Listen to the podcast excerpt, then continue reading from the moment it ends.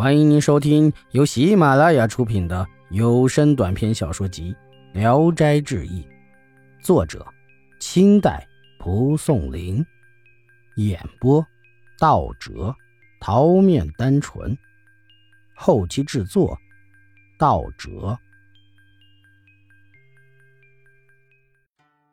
天宫，郭深是京都人，二十来岁。生的秀美潇洒，一表人才。一天傍晚，有个老太婆给他送来一坛酒。郭生奇怪，这酒啊，送的是不明不白。老太太笑着说：“不必问，只管喝，自有佳境。”说完便走了。郭生揭开酒坛一闻，香气清冽，便把酒都喝了。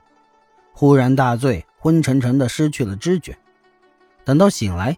觉得像是跟一个人同睡在床上，用手摸了摸，那人皮肤细腻如脂，芳香四溢，原来是个女子。郭生问她怎么回事，女子不说话，郭生便跟她交合起来。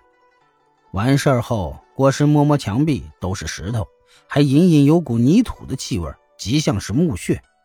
郭生大惊，怀疑自己被鬼迷住了，便问女子。你是什么神灵？女子说：“我不是神，是仙。这里是我的洞府，我跟你有凤缘，你不要惊讶，只管耐心住在这里。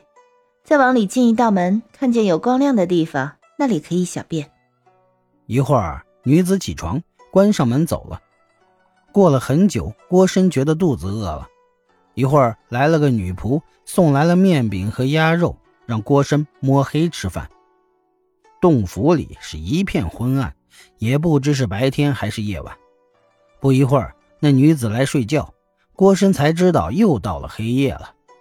郭深说：“白天没有太阳，晚上没有灯火，吃饭都找不着嘴。老是这样下去，嫦娥跟罗刹鬼又有什么区别？天堂跟地狱又有什么两样呢？”女子笑着说。因为你是世俗中人，说起话嘴上没把门的，恐怕你泄露了我们的事，所以我不愿让你看到我的容貌。况且即使暗中摸索，美丑也该不同，又何须灯光？过了几天，郭生非常烦闷，屡次请求回去。女子说：“明晚我跟您游一游天宫，顺便作别。”第二天，忽然有个小丫鬟打着灯笼进来，对郭生说。娘子等你很久了，郭深便跟着他走了出去。只见灿灿的星光下矗立着无数阁楼，经过好几重曲折的画廊，才来到了一个地方。大堂上悬挂着珠帘，点着巨大的蜡烛，照得一片通明，像白天一样。走进去，见一个美人穿着盛装，朝南坐着，大约二十来岁，锦袍耀人眼目，头上的串串明珠颤颤的四下垂着。地下摆了很多的短蜡烛，连美人的裙子里边都照亮了，真是仙人呐！郭深见了，神志恍惚，不由自主的就跪下了。美人命丫鬟拉起他来，让他坐下。一会儿，美味佳肴纷纷摆了上来，美人举杯劝酒说：“喝了这杯酒，为你送行。”郭深鞠了一躬说。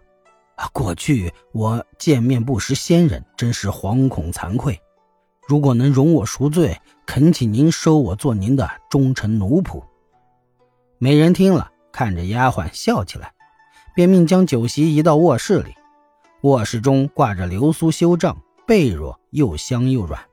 女子让郭深坐在床上，喝酒之间屡次说：“你离家很久了，暂时回去一趟也无妨。”酒过数巡，郭生还是不说走，美人便让丫鬟打着灯笼送他。郭生不说话，假装醉了，躺在坐榻上，推也推不动。美人便让几个丫鬟给他脱光了衣服。一个丫鬟拍了一下郭生的私处，说：“这男子相貌温雅，这东西怎么这样不老实？”丫鬟们把他抬起来扔到床上，大笑着走了。